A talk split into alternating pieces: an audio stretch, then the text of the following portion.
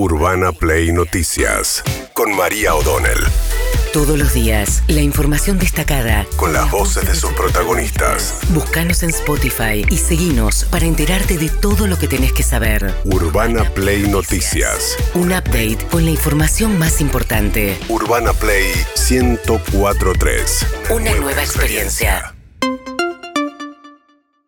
Bueno, subió hoy el, subte, ¿eh? 125 pesos el viaje. Desde hoy subió también la ficha del taxi en dos etapas, porque va a volver a subir, ¿eh? así que se encarece el taxi y el subte en la ciudad de Buenos Aires. Mientras tanto, Javier Milei durante el fin de semana fue a visitar a Fátima Flores, su novia en Mar del Plata, como les venimos contando, y sobre escenario, ese escenario dijo que la inflación está bajando. La otra vez cuando vine estábamos a pocos días de haber iniciado la gestión y dije que era, iba a ser difícil pero que lo íbamos a lograr. Y lo estamos logrando. Evitamos la hiper, la inflación empezó a bajar y prontamente vamos a salir adelante.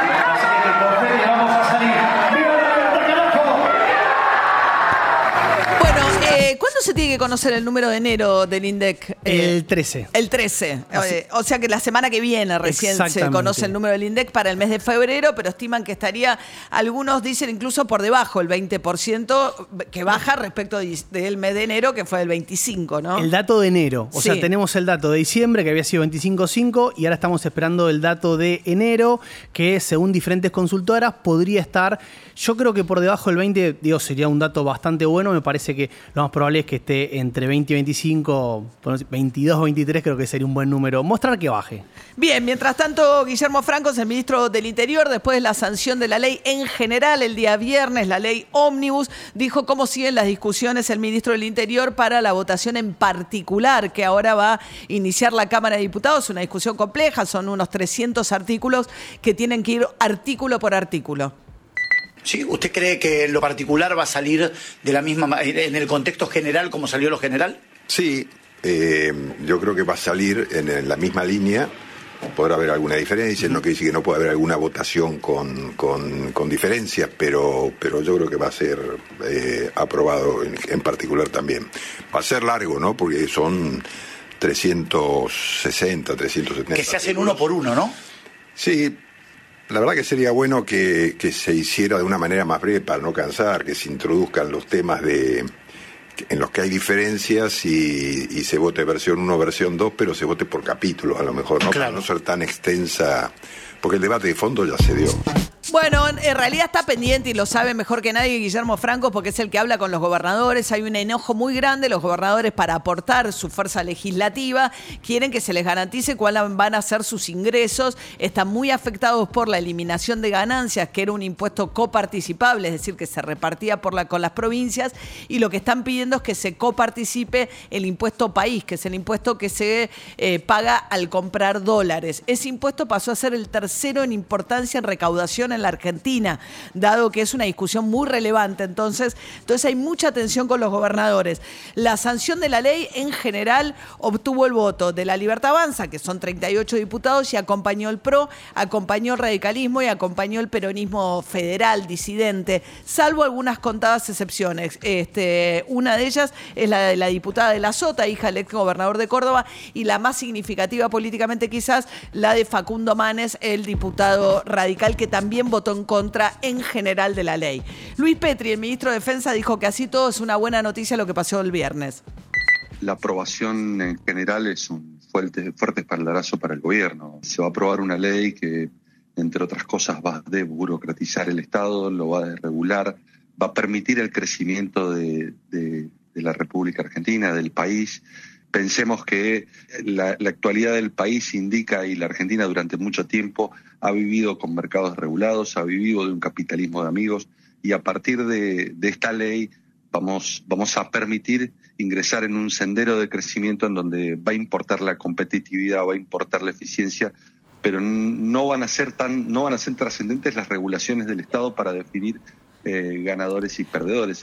Bien, eh, Petri, hablando de la economía, hay algo curioso que pasa con su área específica, que es el área de defensa. Los militares tenían altas expectativas, dada la, o algún sector quizás, dada la presencia de Victoria Villarruel en la fórmula presidencial. Sin embargo, Victoria Villarruel quedó sin injerencia y lo que está pasando es que muchas de las empresas que se proponen privatizar son empresas militares que tienen algún tipo de injerencia militar, eh, fabricaciones militares. De hecho, las sacaron de la lista a instancias de los gobernadores Tandanor, por ejemplo, que es una empresa este, superavitaria eh, vinculada a la actividad de los astilleros, también está en el listado. Y hay malestar también entre las Fuerzas Armadas porque quedaron desenganchadas las uvas que reciben las fuerzas de seguridad, que era una medida que habían logrado.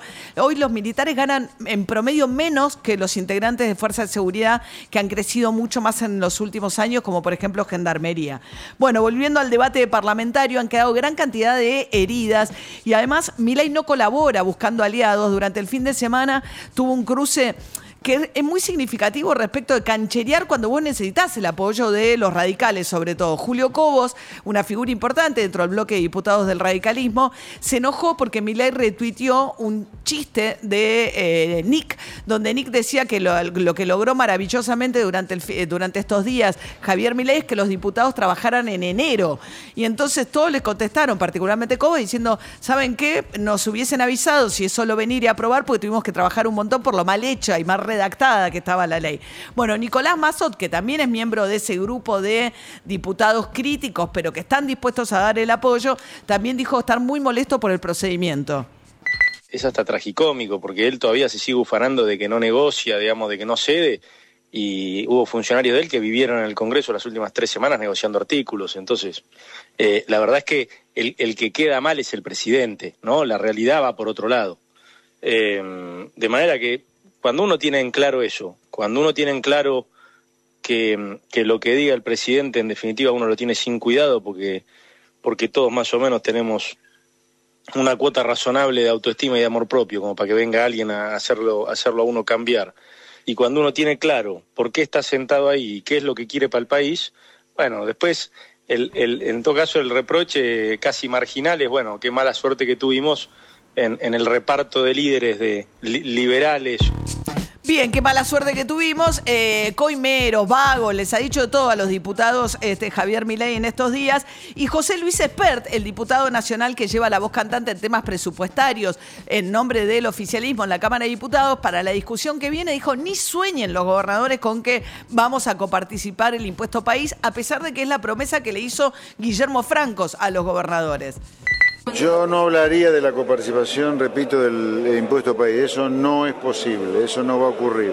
Pero sí, no, porque, a ver, la coparticipación, para que hablemos con propiedad y no, y no nos confundamos ni confundamos sin querer a la gente, la coparticipación es algo donde la nación ni la vea la plata de la coparticipación. Va, yo pago el IVA, la pago en la FIP, permítame la ficción rápida, la pago, voy a la ventanilla de la FIP acá cerquita, de la FIP va al Banco Nación que termina directamente en la cuenta de cada una de las provincias. O sea, la nación ni la ve la plata de las provincias. Ese es un goteo automático en la cuenta de la provincia. Eso no va a ocurrir con el impuesto país. Bueno, eso ocurría antes con ganancias. En ausencia de ganancias, los gobernadores están diciendo dame algo porque estoy desfinanciado.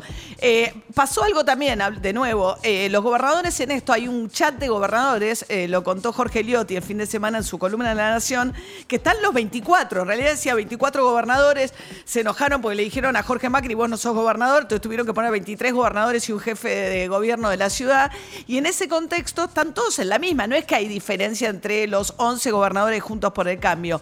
Lo que sí hizo Spert fue cruzar con brutalidad, Kisilov se quejó por la falta de fondos a través de su cuenta de Twitter, sacó además una nota el fin de semana en Infobae explicando la problemática y Spert le cruzó diciendo que es biológicamente inútil biológica, o sea, ya no es una discusión ideológica, es una discusión, no sé, de tipo, este, eh, no sé, le dijo que era biológicamente inútil, ese es el tono.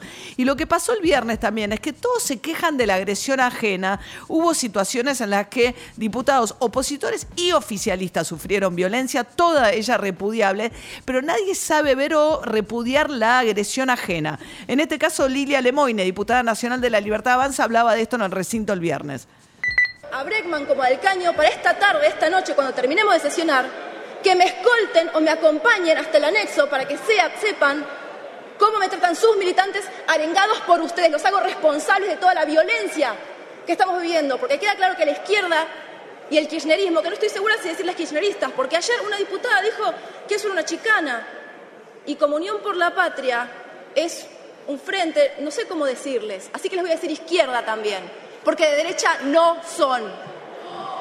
Por supuesto que no. Y peronistas tampoco. Y peronistas tampoco, porque saben que, saben que Perón no estaba con los favor, terroristas. diputados, respeten. Y no vamos a ceder al pido, terrorismo. Bien, eh, que era Julio Cobos el que estaba presidiendo la sesión. eh, que, ah, no, era Menem en ese momento. Bueno, eh, había dos discusiones. Por un lado, la violencia verbal, las cosas que se dicen, el tono del debate público, que la verdad es que con un presidente retuiteando cosas muy violentas, el, si el propio presidente pone ese tono como el tono normal para la conversación pública, es muy difícil que la violencia verbal ceda en ese contexto. Escuchen, por ejemplo, lo que dijo Agustín Laje, es un politólogo muy cercano a Milei, permanentemente retuiteado de los incidentes que ocurrieron afuera del Congreso. Ahora quiero hablar de eso también. ¿Qué decía Agustín Laje? Celebramos a la policía, los felicitamos. Cada balazo bien puesto en cada zurdo ha sido para todos nosotros un momento de regocijo. Cada imagen de cada zurdo lloriqueando por el gas pimienta en su cara ha sido para nosotros un momento muy placentero de ver. Ha sido un momento donde nos ponemos de pie y aplaudimos a nuestras fuerzas de seguridad y los apoyamos. ¿Por qué? Porque en este país debe regir la ley. Bueno, celebramos cada balazo a cada zurdo, dice Laje.